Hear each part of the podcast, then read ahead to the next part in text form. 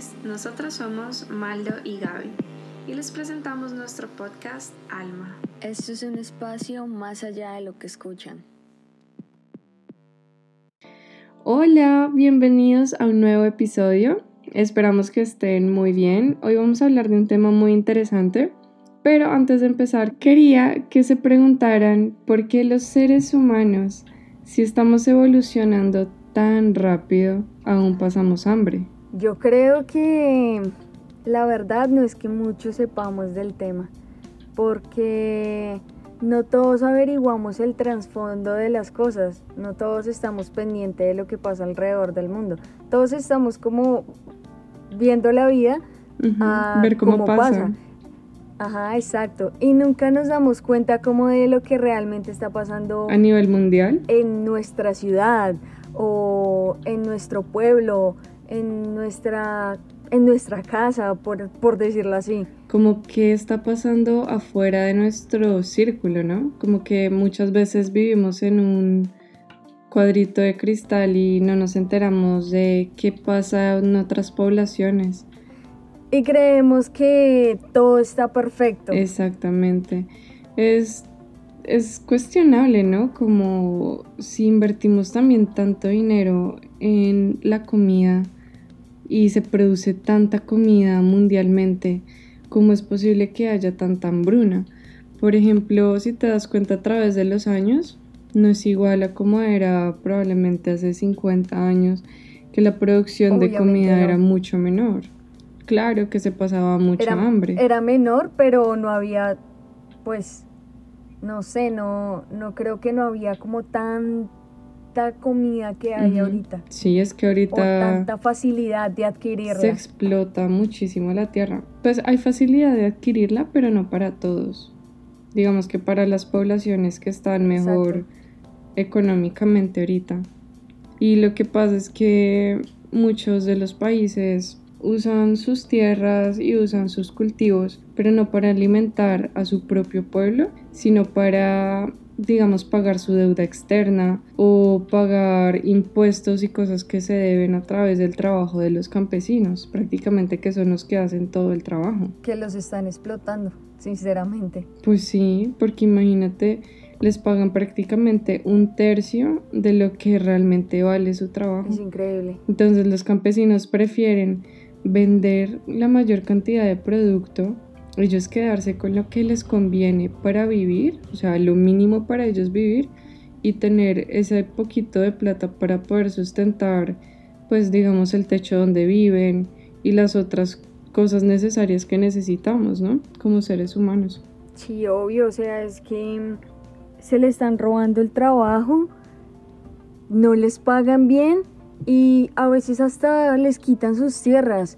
O sea, ¿cómo es eso que literalmente ni siquiera la comida que producimos en nuestro país sea para nuestro país, sino que la mandamos a otros países. O sea, es algo que... ¿cómo, ¿Cómo ocurre eso? O sea, ¿por qué hacen eso? Si sabiendo que literalmente nuestro país carece de hambre. O sea, hay mucha gente que no come, hay mucha gente, no sé, en el Chocó que son literalmente gente que no tiene ni un solo recurso y no comen como comen, no sé, en otras partes de Colombia. Entonces es, es algo absurdo, en serio. Pues digamos que podría ser muy sencillo para nosotros hablar y decir que el gobierno cambie ciertas cosas, ¿no?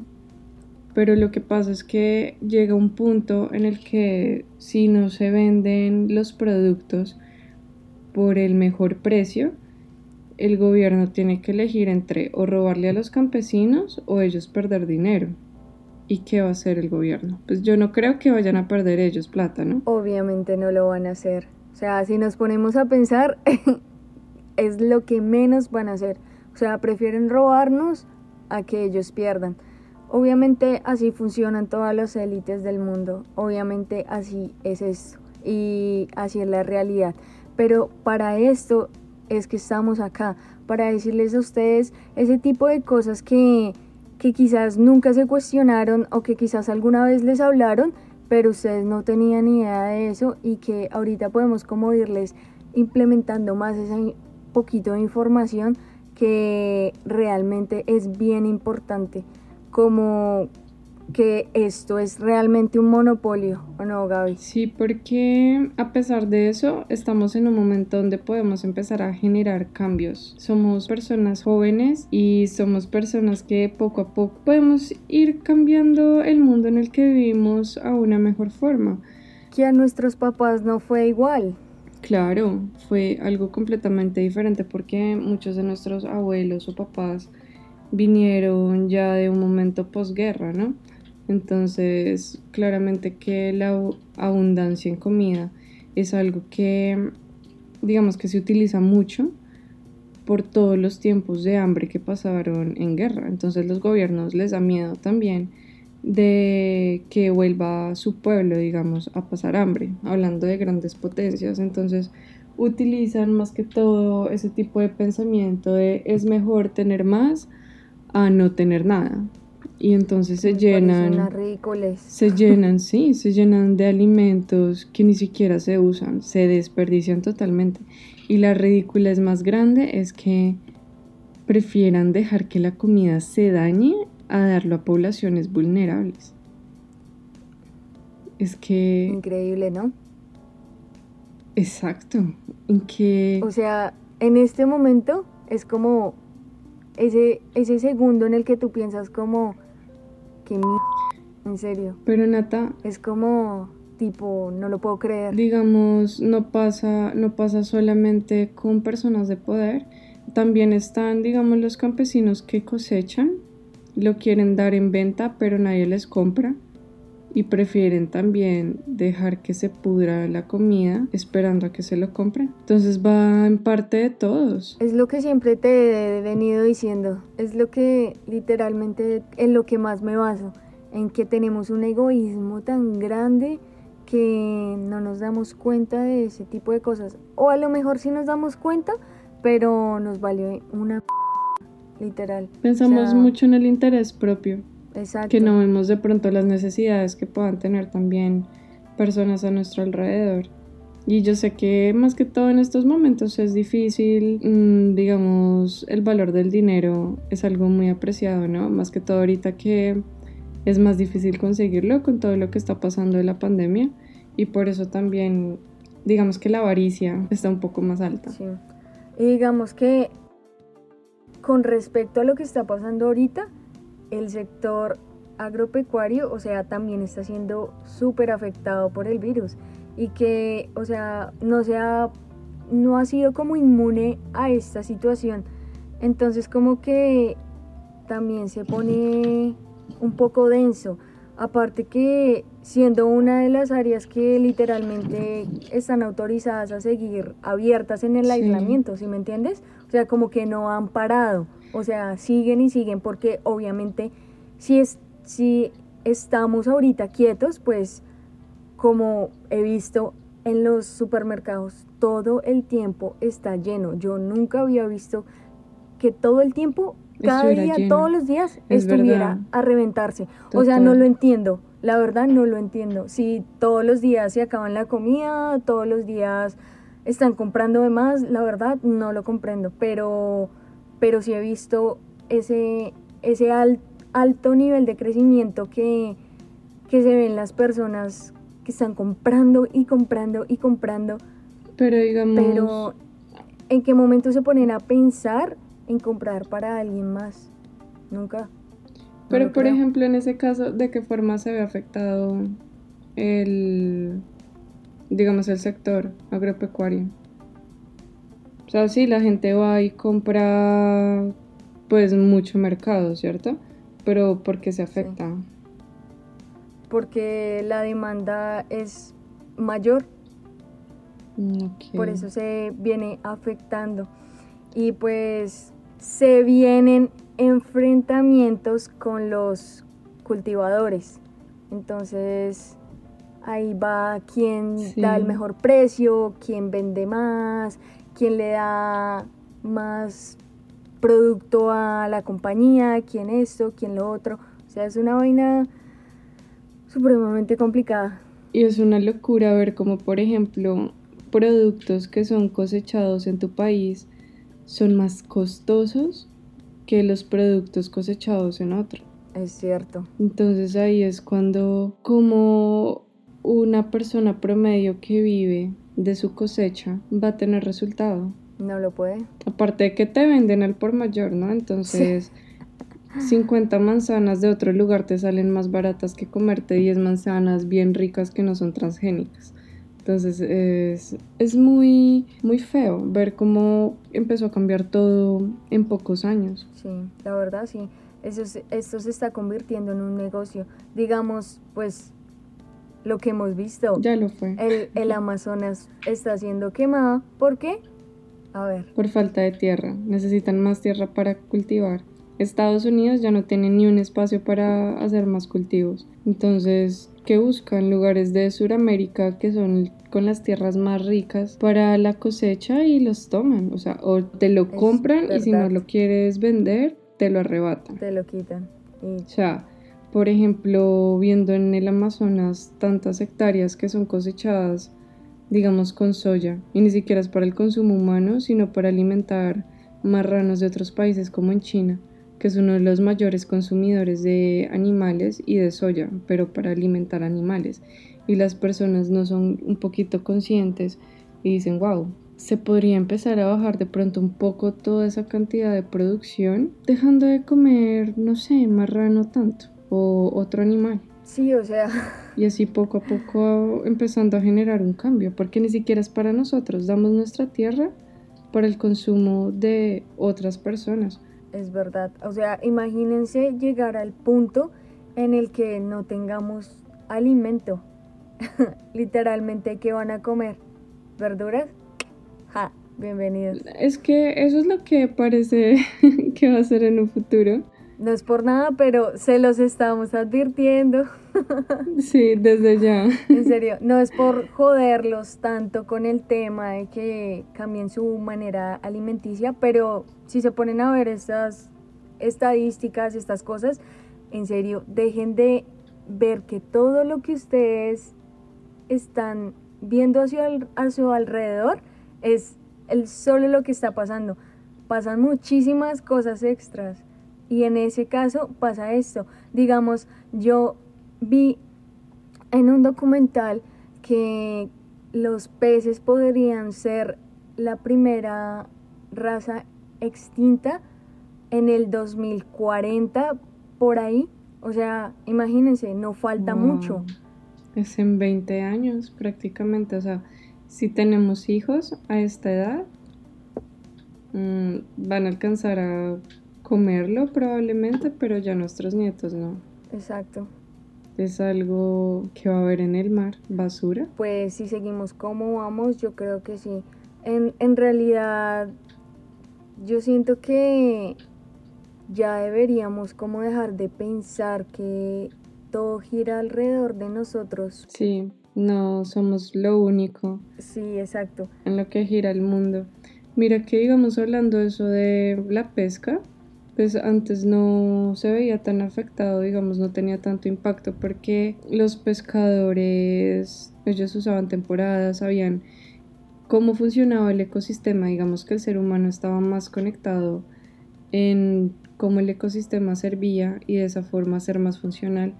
Y muchos de ellos lo que dicen es que eh, tú sabes que están los barcos pesqueros, digamos, de compañías ya súper grandes multinacionales que llegan y digamos el propio gobierno les da permisos para que vayan a pescar en zonas o digamos en aguas internacionales que pues se supone que es prohibido y botan sus redes y van arrastrando con todo lo que vaya del mar.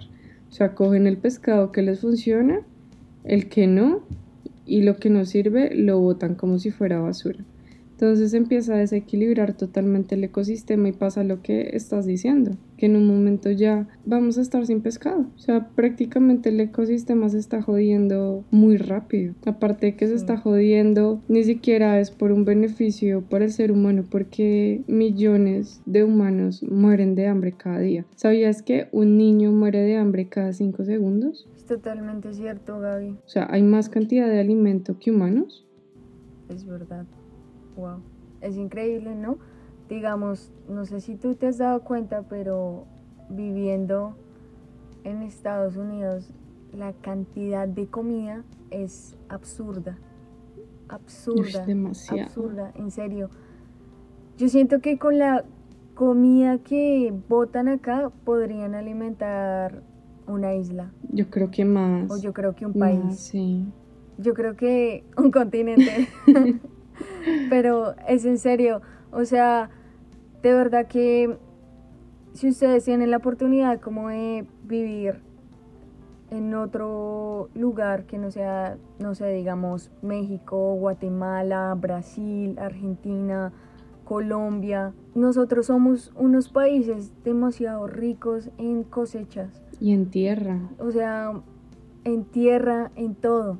Y este país está explotando todos esos países de aquí para abajo. O sea, y la cantidad de comida que se desperdicia es, es absurda. O sea, ustedes no se, no lo alcanzan a imaginar. Digamos, no sé, diariamente, obviamente por las demandas que se, se generan acá, pues tú puedes demandar por muchas cosas acá.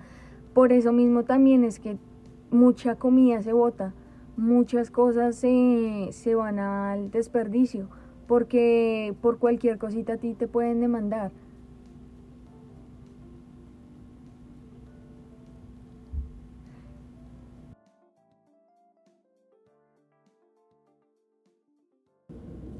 Si te demandan por algo de comida, pues obviamente no va a ser, no va a ser bueno para, para ti. Entonces por eso es que se desperdicia mucha comida en los restaurantes y es por ejemplo toda la comida que sobra no la pueden donar cierto sino que se tiene que votar por en nuestro país digamos en caso de que alguien pues, se intoxique con esa comida pueden hacer una demanda. Como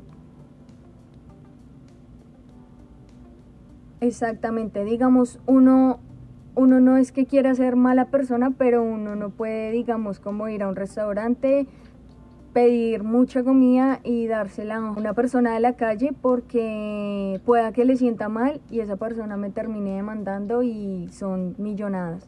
Entonces digamos que eso también es algo como... Contradictorio, ¿no? Que uno quiere hacer el bien y termina cagándola. Exacto. Entonces por eso es que también se desperdicia demasiada comida en los restaurantes. Es, es por eso porque no es que lo puedan así como regalar o, o donar, no, no, o sea, no es como tan, tan beneficiario para ellos. Oye, pero mira que, digamos, viendo así las cosas, toda la comida que no es cocinada, no en caso de restaurantes, sino hablando, por ejemplo, de arroz, de granos, de hasta de soya, digamos, podría beneficiar de todas formas a muchas comunidades. No, no se hace. Sí, es verdad, pero igual no lo hacen porque están perdiendo dinero y prefieren perder el dinero a ayudar a esas poblaciones que no tienen ese, ese beneficio. Entonces, digamos que si ustedes tienen hoy la manera de comer bien, pues de verdad que aprovechenlo y, y, pues que si pueden ayudar, en serio, es como la 1200, 300 mil veces que se, lo di, que se los digo, como, o sea, dejen de ser egoístas ante, ante sus ojos y ayuden a los demás, porque eso es algo que todos deberíamos hacer. Y bueno, hablando de todo un poquito, ¿sabes de, no sé, como el monopolio de, de las compañías? Pues yo sé que muchas compañías son los dueños de hectáreas y hectáreas donde se producen los, digamos, alimentos básicos, como el arroz, el trigo, como decíamos ahorita, la soya, que de ahí pues empiezan a generar más alimentos, ¿no? Entonces algo que es muy interesante. ¿Crees que tienes la libertad de elegir a qué empresa comprarle los productos, pero lo que no sabes es que son parte de las grandes industrias de alimentos y todo es lo mismo? Entonces, realmente lo que estás haciendo es generando una inversión esas compañías que están dañando las tierras. Sí. ¿Tú sabías que Nestlé hace 90 millones de dólares anuales aproximadamente? Wow, es muchísimo dinero. Yo sé. De Nestlé, uno consume hartas cosas, ¿no? Yo comía la papilla cuando era niña, me acuerdo, como el trigo, creo. Y ahora, hablando de trigo y todas esas cosas, los cereales. O sea, Kellogg's Ah, sí. factura 13 mil millones de dólares anuales aproximadamente. O sea, imagínense la cantidad de trigo. Eso es y- muchísimo dinero. O sea, es absurdo. Todo lo que se tiene que hacer. Ahora, díganme, no todo el mundo come cereal. Y si ustedes, no sé, van a un supermercado, ven cereal por montones. Y demasiados. Y demasiados tipos Demasiados. de cereales. Entonces, como que tú ves todo eso y muchas de esas cosas a veces las botan porque no se vendieron o son feos, nadie los quiere.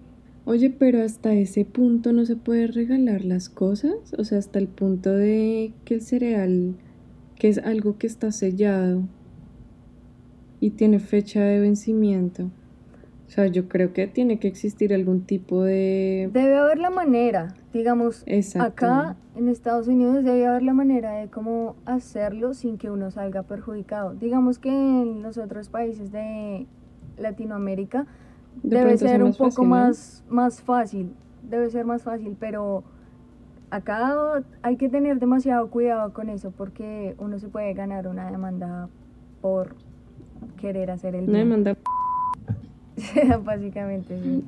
Entonces, imagínense.